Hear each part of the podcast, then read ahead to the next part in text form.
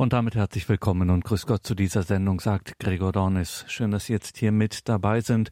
Wir gehen wieder zum 52. Internationalen Eucharistischen Kongress nach Budapest. In diesen Tagen das weltkirchliche Highlight im Jahr 2021. Die Weltkirche schaut gemeinsam auf den Eucharistischen Herrn. Sie betet an. Sie dringt tief in dieses Geheimnis ein, in Lobpreis, in Gebet, in heiliger Messe und natürlich auch in Workshops und Katechesen Katechesen beim 52. Internationalen Eucharistischen Kongress. Bis vor wenigen Stunden, liebe Hörerinnen und Hörer, hatten wir Ihnen hier die Kardinäle Hollerich und Baniasco angekündigt. Leider gab es in der Halle, in der dieser Workshop stattfand, so beträchtliche technische Probleme vor Ort, dass diese Aufzeichnung nicht zustande kam, beziehungsweise nur sehr bruchstückhaft. Daher müssen wir hier an dieser Stelle ausweichen, was aber so bedauerlich das Ganze ist, uns natürlich auch noch einmal eine Gelegenheit gibt, noch einmal eine besondere Katechese dieser Tage zu hören, nämlich vom Pater Justo Antonio Lofeudo, einem der Gründer der Missionare der Allerheiligsten Eucharistie. Sein Thema war am Fest Mariä Geburt, am Mittwoch, den 8. September, die Erneuerung von Pfarreien und Diözesen durch die ewige Anbetung. Das ist das große Charisma dieser Gemeinschaft der Missionare der Allerheiligsten Eucharistie. Und Pater Justo Antonio Lofeudo hat auch ein bewegtes Leben zwar getauft, aber die Religion hat er nicht so wirklich praktiziert in den jungen Jahren seines Lebens. Stattdessen hat er sich eine erfolgreiche Karriere als Chemieingenieur aufgebaut. Er war bei mehreren multinationalen Unternehmen angestellt, reiste durch die Welt und dann im Alter von 30 Jahren wurde Pater Justo Lofeudo klar, dass er nicht nach materiellen Zielen streben wollte. Er zog nach Italien und bei der Betrachtung des Turiner Grabtuchs erhielt er den Ruf, nach Medjugorje zu gehen. Und diese Reise hat sein Leben komplett verändert. Er wählte die priesterliche Berufung, studierte Philosophie und Theologie und hat auch alsbald die ewige Anbetung kennen und schätzen gelernt. Darüber sagt er über die ewige Anbetung, dass sie ein Geschenk Gottes für die heutige Zeit ist. Er sagt wörtlich, Gott macht uns in der Kapelle ohne jeden Lärm besser die ewige Anbetung als Form der Erneuerung von Pfarreien und Diözesen. Hören Sie selbst, was einer der Gründe der Missionare der Allerheiligsten Liturgie, Pater Justo Lofeudo, beim 52. Internationalen Eucharistischen Kongress zu sagen hatte, am Fest Mariä Geburt am 8. September. Der heutige Tag ist ein ganz besonderer Tag. Lasst uns mit äh, einem Gebet anfangen, mit äh, einer Ave Maria.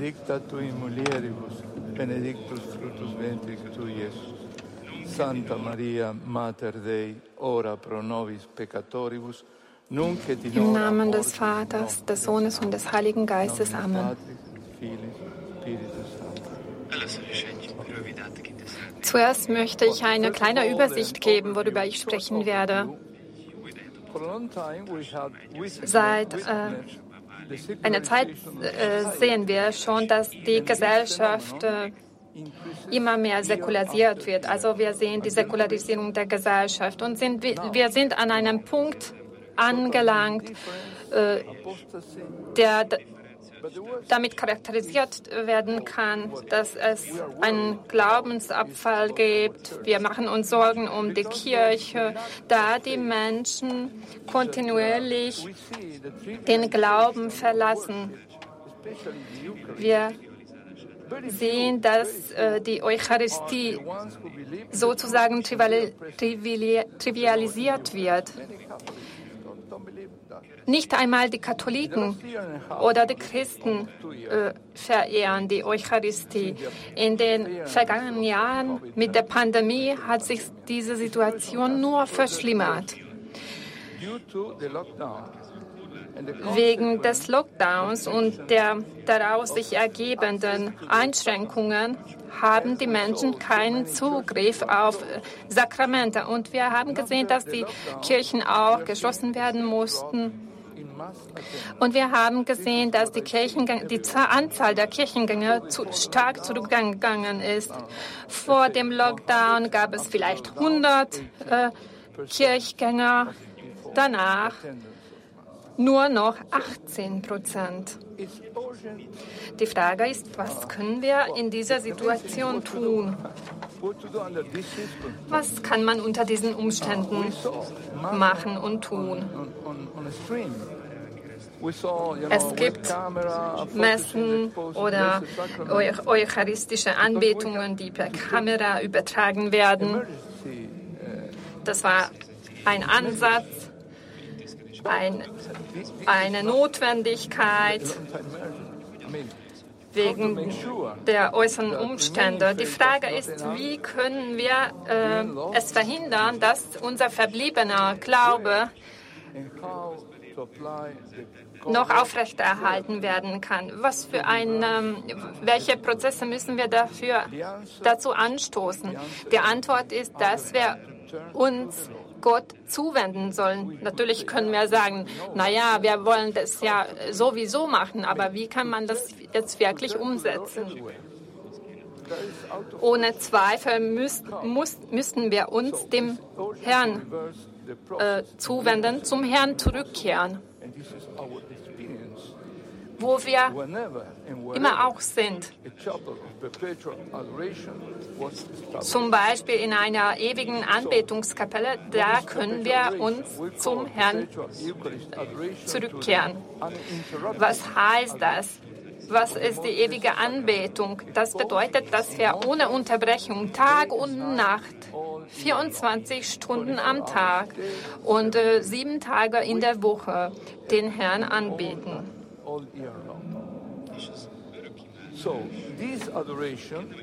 Die ewige Anbetung ist kein neues Phänomen. Äh, man kann es es hat eine lange Geschichte. Vor mehreren hundert Jahren gab es schon ewige, so eine ewige Anbetung. Aber in der modernen Zeit haben mit einer neuen Erscheinung, waren wir mit einer neuen Erscheinung konfrontiert. In den 60er Jahren hat sich die Situation geändert, da die Kapellen in erster Linie nicht mehr von Priestern äh, betreut werden. So. Die ewige Anbetung ist eine konkrete Methode, die zeigt, wie wir Christus im im, ins Zentrum unseres Lebens und, äh, und des Lebens der Kirche und des Lebens der Familie stellen können. Wenn wir zum Herrn zurückkehren, dann können wir unsere Probleme lösen. Da einzig und allein der Herr imstande ist, diese Situation zu verbessern. Er ist nur imstande, die Situation zu verbessern. Und er kann der Trend äh, umkehren. Ich denke, Sie haben auch so einen ähnlichen Eindruck nach dem Lockdown. Ich habe Menschen gesehen, dass sie äh, beängstigt die Kirchen betreten haben. Sie haben gedacht, oh je, vielleicht gibt es hier Ansteckungsgefahr. Und ich habe es gemerkt, dass sie wirklich beängstigt sind, obwohl nach der Messe dieselben Menschen furchtlos auf der Straße oder auf der Terrasse einer Bar sich unterhalten haben. Also die Botschaft, die wir vermittelt haben, ist, war, dass die Kirche eine, eine sehr ein sehr unsicherer Ort ist. Es war eine unmögliche Situation. Also wie ich bereits gesagt habe, diese Menschen waren äh, nach einigen Minuten äh, standen ganz nah aneinander und äh, unterhielten sich äh, ohne Angst. Wenn wir unseren Glauben durch äh, die Eucharistie nicht weitergeben können, wenn wir nicht die wahrhaftige Anwesenheit äh, von Jesus übergeben können, dann dann können wir, dann sind unsere, unsere Ansatzlösungen, führen unsere Ansatzlösungen zu nichts. Das heißt, dass jede einzelne Pfarrei die ewige, An, äh, die ewige Anbetung etablieren muss. Das ist wirklich existenziell, damit wir den Glauben aufrechterhalten äh, können. Nicht nur für die Aufrechterhaltung des Glaubens, auch für die Stärkung des Glaubens. Benedikt Benedikt XVI., Papst Benedikt XVI. hat gesagt, die Anbetung ist kein Luxus, sondern eine Priorität. Nicht nur eine Priorität, es ist auch eine Notwendigkeit, können wir selber hinzufügen zu diesem Zitat. Das ist ja das erste Gebot. Wir sollen unseren Herrn anbeten und nur ihm dienen. Whatever be possible whatever be possible. And the measure of the possible is given by our faith. Also es ist wichtig, dass es wo, wo immer es möglich ist und unseren Möglichkeiten setzen unser Glauben Grenzen. Also wir sollten äh, danach trachten, dass wir die Anbetung kontinuierlich und ohne Unterbrechung äh, aufrechterhalten, also Tag und Nacht immer. Es gibt eine kleine Stadt in ich habe einen Kollegen hier aus Rumänien, aus einer kleinen Stadt in Rumänien. Da, da sind die Katholiken in der Minderheit. Und trotz dieser Tatsache konnten sie 15 äh, Jahre lang kontinuierlich die ewige Anbetung, An Anbetung organisieren römisch-katholische Orthodoxen und auch griechisch äh, haben da, sich dann zu, zusammengetan und sie, das, und sie konnten das realisieren. Also es ist ein gutes Beispiel. Es ist nicht unmöglich. Es gibt Initiativen, die, gar, die von unten kommen, gar nicht von uns äh, Priestern. Es ist Realität, dass vielerorts zunächst einmal die Anbetung während der Nacht gelöst werden konnte. Also wir haben äh, Freiwillige für die Nacht, für die Nachtdienst, für die Nachtschicht gefunden sozusagen. Also ich kann es nur bestätigen, dass es möglich ist, äh, so eine ewige Anbetung in der jeweiligen Kirche zu organisieren. Wenn wir den jetzigen Trend umkehren können, dann können wir damit zählen, dass wir eine, eine starke Glaubenserneuerung äh, erleben werden. Und das Mittel dazu, die Methode dazu ist die ewige Anbetung, also die ununterbrochene Anbetung des Herrn. Dann kann sich die Kirche erneuern, die Pfarreien, die Familien und auch das Leben des Einzelnen erneuert sich dank der ewigen Anbetung. Die ewige Anbetung ist eigentlich eine, eine, ein sehr konkretes und sehr effektives Mittel, um den Herrn wieder in den Mittelpunkt der Kirche zu setzen. Es ist wichtig, dass wir Tag und Nacht die Menschen, die Personen, die jeweiligen Personen finden, die die Eucharistie nie allein lassen und die Monstranz nie unbewacht lassen.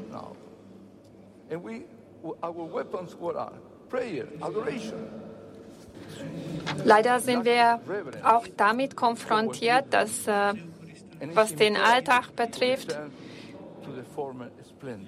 ist, ist die, also wird der Eucharistie nicht so viel eher erwiesen wir sind damit konfrontiert, dass äh, die Eucharistie nicht genug geehrt wird. Wegen der Sicherheitsmaßnahmen in der vergangenen Periode waren unsere Möglichkeiten auch eingeschränkt. Und in den Fällen, wo vor der Pandemie die, das, dieses Sakrament vernachlässigt wurde, wurde die Situation jetzt noch schlimmer.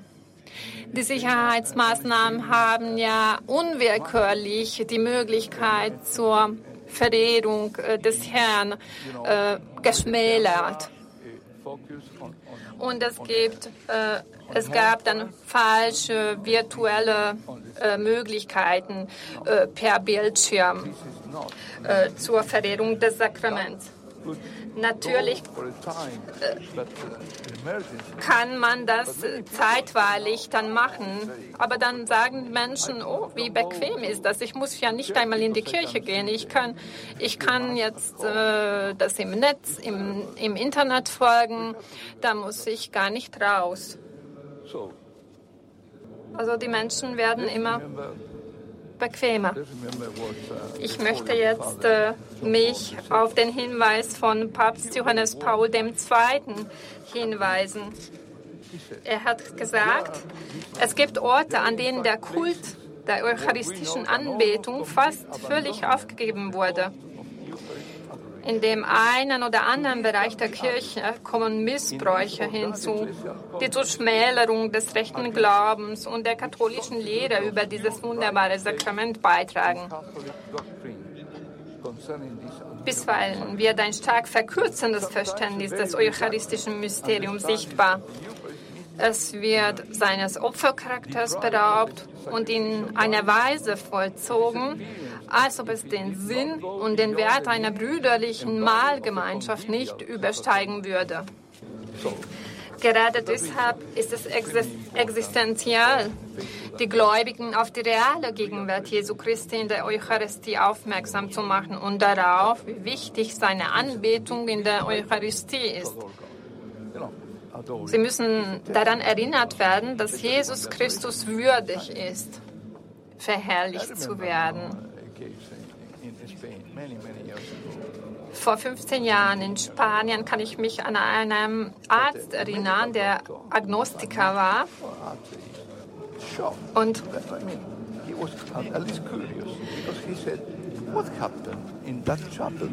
er war verblüfft, was sich in der äh, Kapelle ereignete. Ja, Menschen sitzen da ganz stumm, es, äh, es äh, passiert nichts. Und er war überrascht, wieso gehen die Leute dahin, da es nichts passiert. Und er hat dem Bischof, zum Bischof gemeint, dem Erzbischof von Sevilla, Monsignor Amigo. Ich stehe 30 äh, Minuten früher auf und gehe in die Kapelle, bevor ich ins Krankenhaus gehen würde.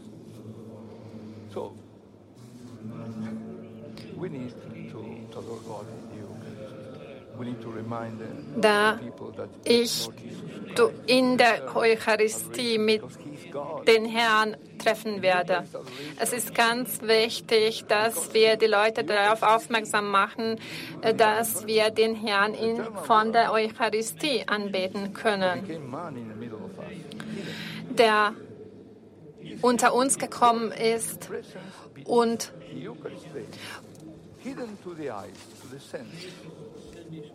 und er ist vor den Augen und Sinnen verborgen, aber wir können ihn durch den Glauben finden. Er ist hinter dem Schleier der Eucharistie verborgen. Papst Paul VI. hat in seiner Rede unter dem Titel Credo des Gottesvolkes äh, gesagt, es ist uns eine heilige Pflicht, das fleischgewordene Wort, das unsere Augen nicht erblicken können und das, ohne den Himmel zu, äh, zu verlassen, sich uns vergegenwärtigt in der heiligen Hostie, die unsere Augen sehen können, anzubeten und zu verehren. Das ist unsere heilige Pflicht, ihn anzubeten und zu verehren. Also das ist eine Pflicht. Es ist eine süße Pflicht, süße Pflicht, wie auch der Papst äh, das gesagt hat. Es ist eine Pflicht, da das Gebot wie folgt lautet. Denn in der Schrift steht, vor dem Herrn, deinem Gott, sollst du dich niederwerfen und ihm allein dienen. Das lesen wir im Matthäus Evangelium im Kapitel 4, im Vers 10. Papst Paul VI. hat in seiner Enzyklika Mysterium Fidei Folgendes geschrieben.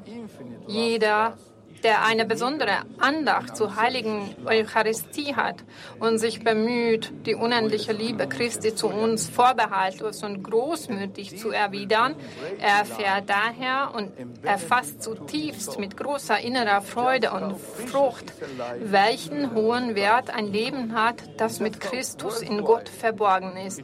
Und was es bedeutet, mit Christus Zwiesprache zu pflegen, hier auf Erden das Beglückendste und auf dem Weg zur Heiligkeit das Wirksamste.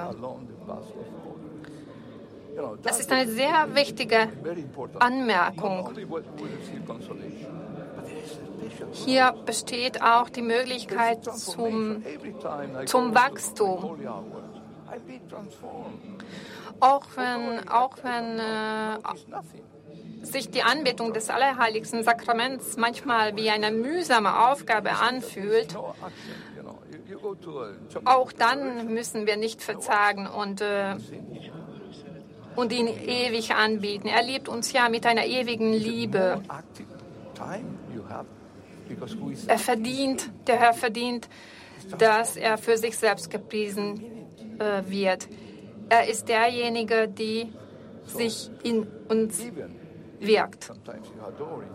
Das heißt, also auch dann, wenn die Anbetung äh, der Eucharistie eine mühsame Aufgabe ist, dann auch dann ist es sehr wichtig, dass wir ihn äh, preisen, denn er ist unser Schöpfer, Retter und Erlöser. Wir versuchen nicht, den sogenannten kommerziellen Wert der spirituellen Güter zu ermitteln, die sich daraus ergeben, sondern wir versuchen darauf hinzuweisen, dass die ewige Anbetung würdig ist und recht, sowie ein Mittel der Wiedergutmachung ist, durch das Gott in unserem Leben an die erste Stelle gesetzt wird. Der Gott ist und wir unser Leben von ihm erhalten, weil er uns liebt. Er ist das Alpha und das Omega. Alles kommt von ihm und alles kehrt zu ihm zurück. Wir müssen in ihm verbleiben. Ich möchte jetzt äh, aus dem Johannesevangelium zitieren: Wer mein Fleisch isst und mein Blut trinkt, der bleibt in mir und ich bleibe in ihm. Wer in mir bleibt und in wem ich bleibe, der bringt reiche Frucht denn getrennt von mir könnt ihr nichts vorbringen. Deshalb ist das Verbleiben in Jesus, das Verweilen in der Gegenwart des Herrn, in der Eucharistie und die Anbetung des Herrn der beste Weg, ein fruchtbares Leben zu führen. Wir können wirklich unzählige Berichte über die Gnaden hören, die aus der ewigen Anbetung erwachsen und wie viel Frucht unser Leben bringt, wenn wir den Herrn Tag und Nacht anbeten. An erster Stelle müssen wir den Frieden nennen, den Osterfrieden. Also der Friede kann dem Osterfrieden äh, gleichgesetzt werden der Friede, der von dem auferstandenen Christus ausgeht, der Friede, den Jesus uns durch seinen Tod am Kreuz und seine Passion gebracht hat, den Frieden, den er uns beim letzten Abendmahl durch sein Opfer am Kreuz hinterlassen hat. Ich zitiere jetzt, Friede sei mit euch aus dem Johannesevangelium. An dem Abend, wo sich die Jünger sich zusammengetroffen haben, kam Jesus äh, und sagte seinen Jüngern, Friede sei mit euch. Nach diesen Worten zeigte er ihnen seine Hände und seine Seite. Kurz gesagt, der Friede, den wir in der Kapellen der ewigen Anbetung finden, stammt aus den glorreichen Wunden Jesu Christi, seinem Opfer am Kreuz und ist in der Eucharistie verkörpert. Goes beyond. Also, es geht ja aus der Kapelle weit hinaus. Äh, viele, die in die Kapelle kommen, wissen gar nicht, warum sie sich angeschlossen haben. Und äh, wir kennen auch Personen, die Selbstmord begehen wollten, aber dann durch die ewige Anbetung äh, von diesen Gedanken abgekommen sind. Sie haben den Herrn gefunden, sie haben den Ruf des Herrn gehört. Und diese Begegnungen in der Kapelle der ewigen Anbetung und meistens passiert das in den Nächten, äh, führt zu diesen Verwandlungen. Und ich, ich erinnere mich an, eine, an einen Fall in Italien. Da war auch eine Kapelle der ewigen Anbetung, wo eine Dame eine Botschaft hinterlassen hat. Sie hat geschrieben, seit mehr als zehn Jahren habe ich keinen Fuß in eine katholische Kirche gesetzt. Und auch damals, äh, als, nur um, um mir die Kunst anzuschauen. Äh, ich, ich also sie war keine Gläubige und sie schrieb, ja, ich bin jetzt aber da und weiß gar nicht warum, ich da äh, in die Kapelle gekommen bin, aber ich glaube an den Frieden, der hier herrscht und ich möchte diesen Frieden finden. Und wir wissen, dass es eine Dame war, weil sie die Botschaft mit Maria Grazia unterzeichnete. Aber es gibt sehr viele solche Exemplare, Beispiele, Geschichten. Sie wusste auch nicht, warum sie eigentlich in die Kapelle gegangen ist, aber sie hat etwas gefunden. Und ich habe jetzt auch noch ein Beispiel aus Argentinien, ein neues. Jetzt habe ich ein, neues Beispiel. Eine Dame, Maria aus dem Norden Argentiniens, äh, zeigt uns auch ein Beispiel. Äh, äh, es ist eine demütige, arme Frau aus einer Großfamilie. Und äh, die Söhne wurden in der Früh äh, zur Arbeit geschickt. Und, und sie, äh, sie haben das Rad genommen, aber äh, sie wurden verwundet, hatten auf dem Weg äh, Verletzungen erlitten und mussten notoperiert werden im Krankenhaus. Aber die Gesundheitsversorgung war ja nicht gratis. Man musste dafür sorgen, man musste dafür zahlen.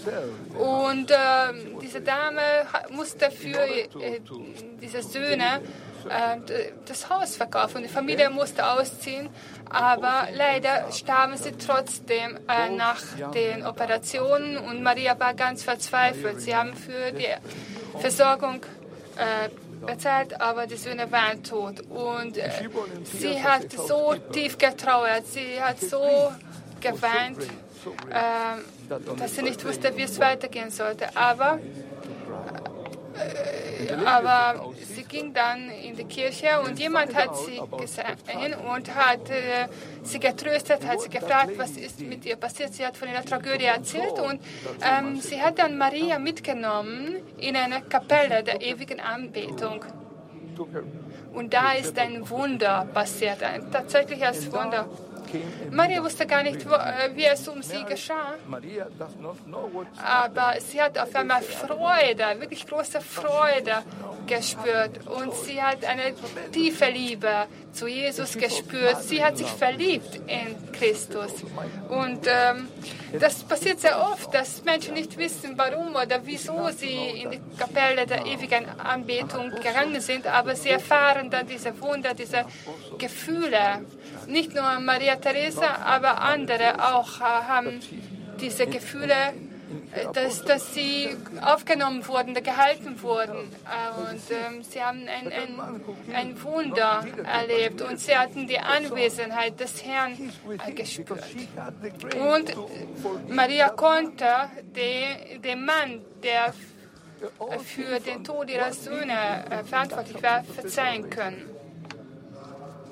Und dann äh, noch ein Beispiel. Äh, äh, äh, das ist auch ein Beispiel für die Kraft der Anbetung. Dieser Mann, der die Söhne getötet hat, hat vorher Drogen genommen, aber trotzdem hat sie ihm vergeben können. Und, und und sie hat diesen Frieden nicht nur für sich gewonnen, sondern sie hat es weitergegeben. Jeder, der in die Kapelle der ewigen Anbetung kommt und diesen Frieden verspürt, kann das weitergeben. Jeder dort kann äh, wirklich äh, sehen, was der Herr tun vermag, aber äh, sie können das auch weitergeben. Und das ist nicht einfach Wohlfahrt, das ist wirklich eine Gabe, die man teilen kann. Und das erinnert mich auch an äh, Mutter Teresa, die gesagt hat, äh, dass sie hat gesagt, wir, die wohltätigen Missionare, müssen erst äh, dem Herrn in der Eucharistie begegnen. um, um Christus in den Armen dann später finden zu können. Also sie hat diese beiden Dinge miteinander verbunden. Also wer diesen Frieden findet, der bringt das dann an viele andere Orte. Und äh, dieser Friede ist ja der Welt oft unbekannt, aber äh, derjenige, der das spürt, wird selbst zum Träger dieses Friedens. Und diese Kapellen sind eigentlich Zentren dafür, für das Hinausströmen des Friedens. Und der Herr überschüttet mit vielen Gnaden alle, die bei ihm bleiben. Und das heiligste Sakrament bewahren. Äh, zu diesen Gnaden gehört zum Beispiel diese Freude die auch Maria nach dieser Trauer gespürt hat. Und äh, auch sie hat nach all diesen schrecklichen Leiden die Freude äh, gefunden. Oder das Licht ist auch eine Gnade. Wir in diesen dunklen Zeiten brauchen das Licht. Wir brauchen das Licht der Wahrheit oder die Heilung. Und es gibt ja viele Arten von Heilung, spirituelle Heilung, aber auch physische Heilung können wir erfahren. Äh, kürzlich hatten wir zum Beispiel ein Zeugnis, äh, eine solche Heilung äh, aus Südpolen. Da waren zwei Frauen Sie waren auch äh, nächtliche Anbeter in einer Kapelle der ewigen Anbetung. Aber äh, sie hatten ein eine der Damen hatte ein frühgeborenes Kind und äh, sie hatten Angst, dass es sterben würde. Und erst haben auch gesagt, es gibt keine Hoffnung für das Kind. Aber das Baby, Barbara, hieß, heißt das Baby, es geht ihr immer noch gut. Und äh, die Ärzte haben gesagt, das ist ein Wunder. Das war eigentlich unmöglich. Das war ein Ding der Unmöglichkeit, dass sie überleben konnte und geheilt werden konnte. Also spirituelle und physische, physikalische Heilung ist möglich. Und zu den weiteren Gnaden gehört die Versöhnung, die Vergebung. Also die Gnade der Vergebung ist ebenfalls eine Gnade. Und natürlich Liebe, viel, viel Liebe. Das ist auch eine wichtige Gnade. Und sehr viele Berufungen zum religiösen Leben oder zum Familienleben entstanden in diesen Kapellen der ewigen Anbetung.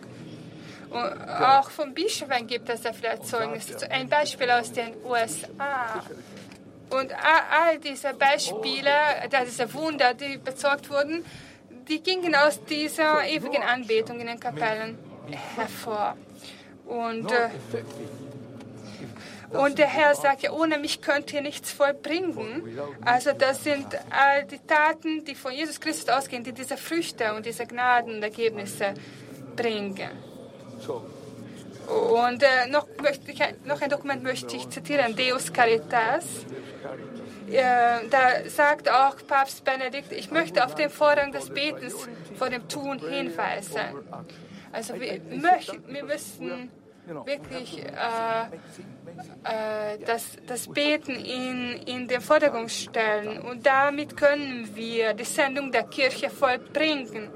Also ich möchte auf den Vorrang des Betens vor dem Tun hinweisen, denn von ihm, diesem Gebet, hängt die Wirksamkeit des Handels ab. Von der persönlichen Beziehung des Einzelnen zum Herrn Jesus hängt hauptsächlich die Sendung der Kirche ab.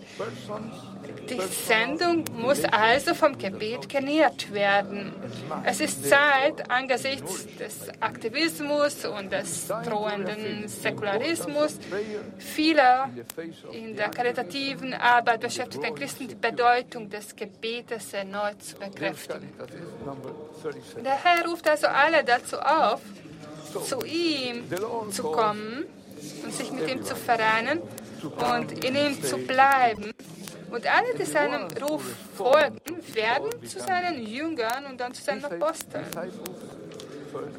Äh, mit Hilfe dieser kontinuierlichen Anbeten wachsen, entwickeln sich die Menschen auch in ihrer Beziehung, ihrer persönlichen Beziehung zum Jesus, aber gleichzeitig tragen sie auch zur Evangelisierung der Welt bei. Und das ist ja auch das Ziel der Neuevangelisierung. Wenn jemand mein Leben berührt, dann gebe ich das weiter. Das ist wirklich nicht egoistisch, das ist kein egoistischer Akt, man gibt das weiter.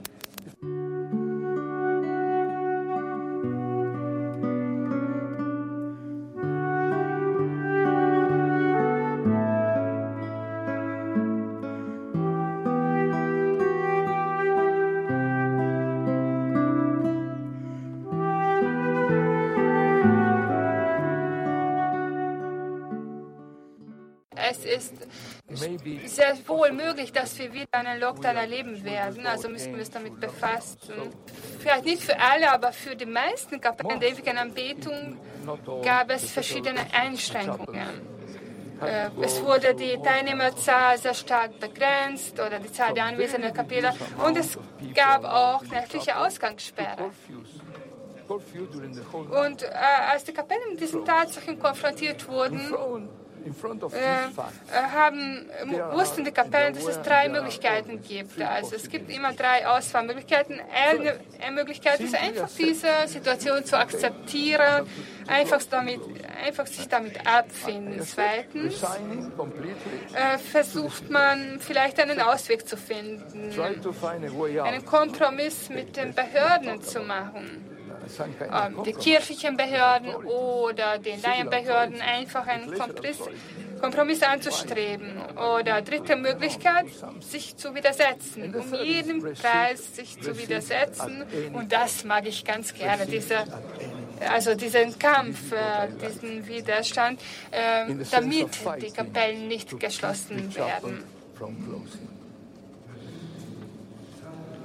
Und vielerorts kam es zu diesem Widerstand und ähm, sie hatten auch Erfolg damit. Also, damit man mit diesen Ausgangssperren doch umgehen konnte und damit man diese Verbote umgehen konnte, wurden einfach Gruppen gebildet. Zwei, drei Anbieter haben sich zusammengeschlossen, um die ganze Nacht abdecken zu können. Und sie gingen dann gemeinsam vor, der, vor Beginn der Ausgangssperre in die Kapelle. Sie gingen also in die Kapelle und blieben einfach zusammen, die zwei, drei Anbieter gemeinsam, die ganze Nacht in der Kapelle. Und das hat es möglich gemacht, dass diese ewige Anbetung weitergehen konnte. Sie waren manchmal auch äh, wirklich heroisch, sie nannten sich dann die Helden der Nacht. Also die Koordinierung, die Koordination der Mission. Wenn ich, Sie oder jemand eine ewige Anbetung neu etablieren möchte oder wiederbeleben möchte irgendwo und man auch dafür sorgen möchte, dass sie kontinuierlich wird und langfristig aufrechterhalten wird, dann braucht man einfach eine Mission. Und diese Mission stützt sich auf zwei Pfeiler, auf zwei Säulen. Eine Säule ist die Verkündigung des Wortes, die Predigt, um zu sensibilisieren, um aufmerksam zu machen auf die reale Präsenz des Herrn in der Eucharistie, die Augen der Menschen dafür zu öffnen, damit man neue Anbeter anwerben kann, die bereit sind, äh, bereit sind, zumindest eine Stunde der Anbetung des heiligsten Sakraments zu widmen. Wir bitten Sie darum, zumindest eine Stunde also dabei uns zu verbringen. Und die zweite Säule ist dann die Koordinierung der Organisation. Äh, diese Säule ist wirklich äh, voll funktionsfähig. Es dient natürlich dem Herrn, aber auch äh, den Anbetern. Aber was ist das Ziel? Das Ziel, dass wir den Herrn nie alleine lassen, dass wir alle Stunden abdecken. Das ist das Ziel dieser Organisation, dass wir diesen Zeitplan aufstellen. Und natürlich parallel dazu möchten wir den Menschen helfen, damit sie auch bessere Anbieter werden, verantwortliche Anbieter werden. Dazu dient diese Organisation, diese Koordination. Die Verkündigung des Wortes äh, basiert natürlich, oder geht natürlich von der Heiligen Schrift aus und vom Lehramt der Kirche.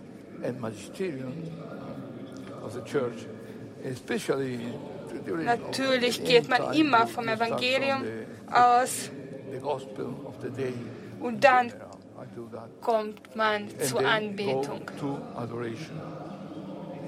Und das machen wir durch Homilien, durch Sonntagspredigten oder Feiertagspredigten, Samstagabend oder am Sonntag, oft abends. Und da möchten wir einfach die grundlegende Wahrheit unseres Glaubens äh, beleuchten. Äh, wir möchten die Augen für die lebendige, reale und substanzielle Präsenz des Herrn im Sakrament der Liebe äh, öffnen. Wir möchten das aufzeigen und wir möchten das feiern und anbeten. Und feiern setzt immer auch Anbetung voraus. Also echte, reale Feier bedeutet auch eine Anbetung. Also ohne Anbetung kann es keine Feier, keine, äh, keinen Gottesdienst geben. Äh, eine Kommunion kann es ohne Anbetung nicht geben.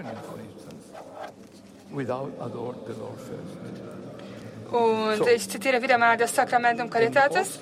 Da sagt Benedikt XVI., der Akt der Anbetung außerhalb der Heiligen Messe verlängert und intensiviert, was in der liturgischen Feier selbst getan wurde. Gleichzeitig äh, müssen wir uns dafür vorbereiten. Ja, äh, die Anbetung dient dazu, meine Seele vorzubereiten. Gleichzeitig ermutigen wir alle, äh, und ich spreche jetzt über die Sonntagsgottesdienste. Da, wenn wir hingehen, da ermutigen wir viele, äh, an dieser ewigen Anbetung teilzunehmen und noch einen Schritt äh, zu machen und äh, später auch Teil dieser Koordinationsstruktur zu werden. Dann haben wir Treffen. Mit den künftigen Anbietern, damit wir ihnen alles erklären können. Äh, während der Predigt kann man vielleicht etwas kurz darüber sagen, aber nicht viel. Also nachher, nach dem Gottesdienst äh, oder vielleicht am Montag darauf äh, sprechen wir mit den künftigen Anbietern, die vielleicht sich registrieren möchten für die Anbeten. vielleicht haben sie Fragen. Und natürlich kann es unter ihnen auch potenzielle Koordinatoren geben, Kandidaten für diese Aufgabe geben. Äh, was wirklich Ziel, was unser Ziel ist, ideal wäre, dass wirklich äh, 29 Personen dabei sind. Wir haben einen Hauptkoordinator, der wirklich als der äh, die Kontaktstelle dient äh, und äh, die Kommunikation zwischen dem Priester und den Anbetern aufrechterhält. Und dann kommen die anderen Koordinatoren und die organisieren dann das ganze Projekt. Es gibt vier Schichtkoordinatoren.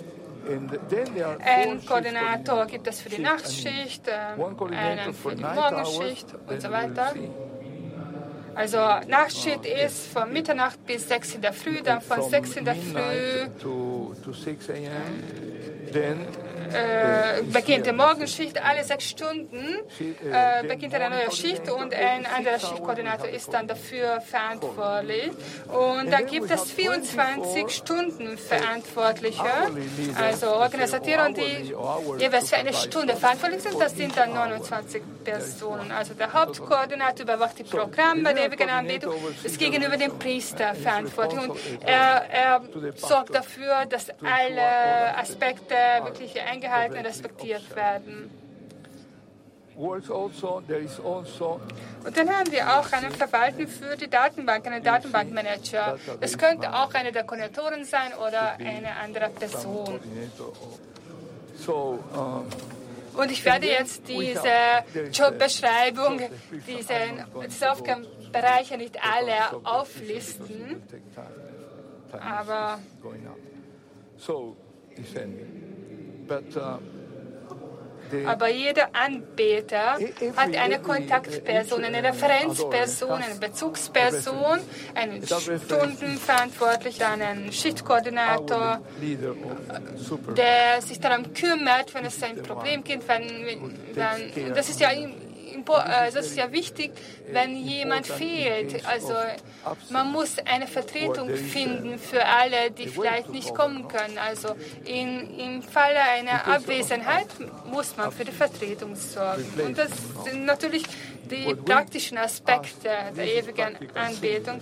Aber auf jeden Fall muss zuerst der Anbeter nachschauen, ob jemand äh, zu seiner Stunde ihn vertreten kann. Er muss, dann, äh, muss nach einer Vertretung suchen. Aber wenn der Anbeter oder die Anbeterin mit keiner äh, Vertretung aufwarten kann, dann kann er sich an den Stundenverantwortlichen wenden oder an den Schichtkoordinator und sie kümmern sich dann um eine Vertretung. Sie müssen dann einen Freiwilligen finden. Wir haben auch eine Liste, die wir äh, von Menschen, die wir anrufen können. Oder WhatsApp-Botschaften oder was auch immer. Wir können ja alle Kanäle nutzen. Aber was wichtig ist, dass wir wirklich eine ganz solide Basis brauchen, damit äh, diese ewige Anbindung äh, ohne Unterbrechung kontinuierlich weiterlaufen kann. Wir haben noch ein bisschen Zeit und das habe ich extra so gemacht, dass wir noch ein bisschen Zeit haben für Fragen. Und natürlich äh, bin ich sehr froh, wenn ich sie beantworten kann. Ich bin, stehe da offen für die Fragen. No, no The, the main thing I want to emphasize is hier wirklich betonen möchte, das Wichtigste war wahrscheinlich schon klar, aber trotzdem nochmal betonen möchte ich, dass es keine Alternative zur Anbetung gibt also wir sind die Kirche Gottes äh, von Jesus Christus. Und wir beten den Herrn an. Es gibt äh, da keinen Ausweg, keinen Weg drum herum. es ist keine Option oder eine fakultative Sache. Nein, äh, wir verehren den Herrn Jesus Christus und Gott, weil wir die Eucharistie anbeten müssten. Denn die Eucharistie ist ja eigentlich der Herr der Jesus, ist Jesus Christus. Wir, wir beten in der Eucharistie das Leib unseres Herrn Jesus Christus an. Und, äh, und äh, ich habe auch äh, diese Mönchsgemeinschaft, die Missionare der Allerheiligsten Eucharistie mitbegründet. Und äh, und äh, wir unterstützen die ewige Anbetung in, in, und überall, in allen Vereinen, an allen Orten, Gemeinden, wo es eine ewige Anbetung gibt, kommt es zu äh, Verwandlungen, Wundern, Bekehrungen. Also die ewige Anbetung kann das Leben verändern. Viele können das bezeugen, dass, äh, dass es ein Leben vor der ewigen Anbetung gab und eines danach. Gibt es Fragen? Keine? Nein, wirklich nicht. Oder doch? Ja? Also bitte. Nothing. Yes. They are scared, afraid, critical. Normally it's a find the community to do this. Yeah, he's saying Oft, oft, ist ja das Problem, dass es nicht äh, genügend Anbeter gibt, die für diese kontinuierliche ewige Anbetung sorgen können. Man muss da schauen, ob, äh, ob, es eine kritische Masse gibt, ob man diese kritische Zahl erreicht. In einer kleinen Pfarrei oder in einer kleinen Gemeinde kann man vielleicht diese Zahl nicht erreichen, aber beim Sonntagsgottesdienst kann man vielleicht äh, schauen, wie viele äh, da sind, wenn da etwa tausend äh, Personen äh, zu den verschiedenen Gottesdiensten am Sonntag kommen, am Abend oder, oder vielleicht am, am Samstagabend gibt es noch weitere Gottesdienste. Man kann es zusammenrechnen. Etwa 10 bis 15 Prozent der Gläubigen melden sich meistens an, aber aus 1000 Personen sind das schon 150 und das reicht doch wohl. Man muss ja 168 Stunden abdecken, aber dafür brauchen wir ja nicht 168 Personen. Also die, der Zeitplan schaut ja anders aus, diese Einteilung der Stunden schaut anders aus. Es gibt Anbeter, die immer wieder kommen. Natürlich gibt es auch Personen, die zu bestimmten Zeitpunkten, vielleicht immer am Abend um 8 oder um 9 kommen möchten. Es kann auch, aber auch vorkommen, dass es kaum äh, äh, Anbieter gibt, die sich für die Nacht anmelden würden. Aber das sind Detailfragen.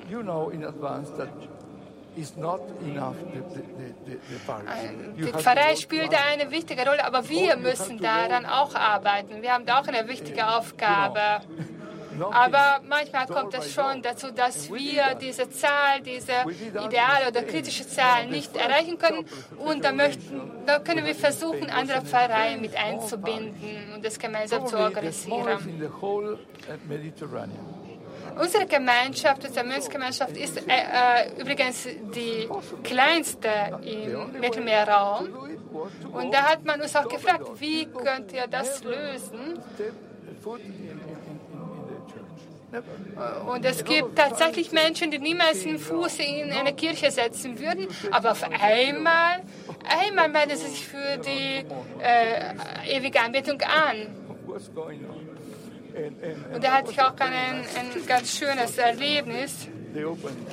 Äh, da, äh, da habe ich wirklich Menschen getroffen, die ihre, ihr Zuhause, ihr Herz geöffnet haben. Auch Menschen, die eigentlich nicht zum Sonntagsgottesdienst gehen. Und auf einmal haben wir trotzdem äh, sie einbinden können. Wir haben äh, wir haben diese Menschen trotzdem ansprechen können und sie haben diese Stunde der Anbetung in ihr Leben integrieren können. In Mexiko gibt es ja mehrere tausend solche äh, Anbeter äh, in, unseren, in unserer Gemeinschaft. Trotzdem müssen wir auch da immer daran arbeiten, dass wir diesen Zeitplan ähm, äh, aufstellen können. Und natürlich gehen wir auch äh, in andere Gemeinden und predigen darüber und möchten auch, auch dort andere einbinden. Vielen Dank für Ihre Aufmerksamkeit. Äh, ich danke euch.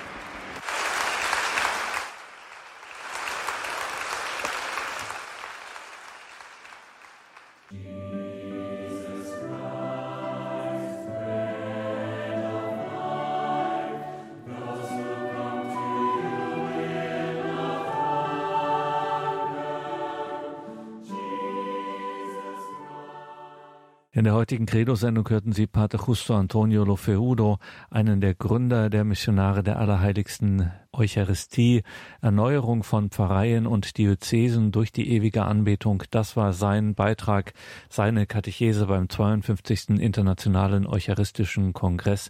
Gehalten hat er diese Katechese am Fest Mariä Geburt am 8. September. Liebe Hörerinnen und Hörer, das kann man natürlich nachhören, wie auch die ganzen weiteren Beiträge. Dies haben wir alles gesammelt in unserer Mediathek unter Sondersendungen und Events finden Sie das. Und wenn Sie auf Facebook und Instagram gehen, müssen Sie unsere Auftritte dort besuchen, denn unser Team der deutschsprachigen Radio Maria Stationen nimmt uns mit in die Atmosphäre, in die geistliche Stimmung und Gemeinschaft beim 52. Internationalen Eucharistischen Kongress. Astrid Mooskopf und Nadja Neubauer von der deutschen Radio Maria Station, also von Radio Horeb, sind dort gemeinsam mit den Kolleginnen von Radio Maria Österreich und Radio Maria Deutschschweiz gemeinsam dort vor Ort und erleben das Ganze hautnah und das können dann auch wir dank dieser Beiträge auf Facebook und Instagram. Das ist eine einmalige Gelegenheit. Lassen Sie sich das nicht entgehen. Auch über diese Medien dann so bei diesem wichtigsten Ereignis der Weltkirche im Jahr 2021 mit dabei zu sein. Die Eucharistie, die Quelle und der Höhepunkt des ganzen christlichen Lebens, wie es das Zweite Vatikanische Konzil so schön auf den Punkt gebracht hat. Danke Ihnen allen fürs Dabeisein. Danke, dass Sie durch Ihre geistlichen und materiellen Opfer, sprich durch Ihre Gebete und Ihre Spenden, dieses Radio möglich machen. Wie Sie wissen, man kann es nicht oft genug betonen.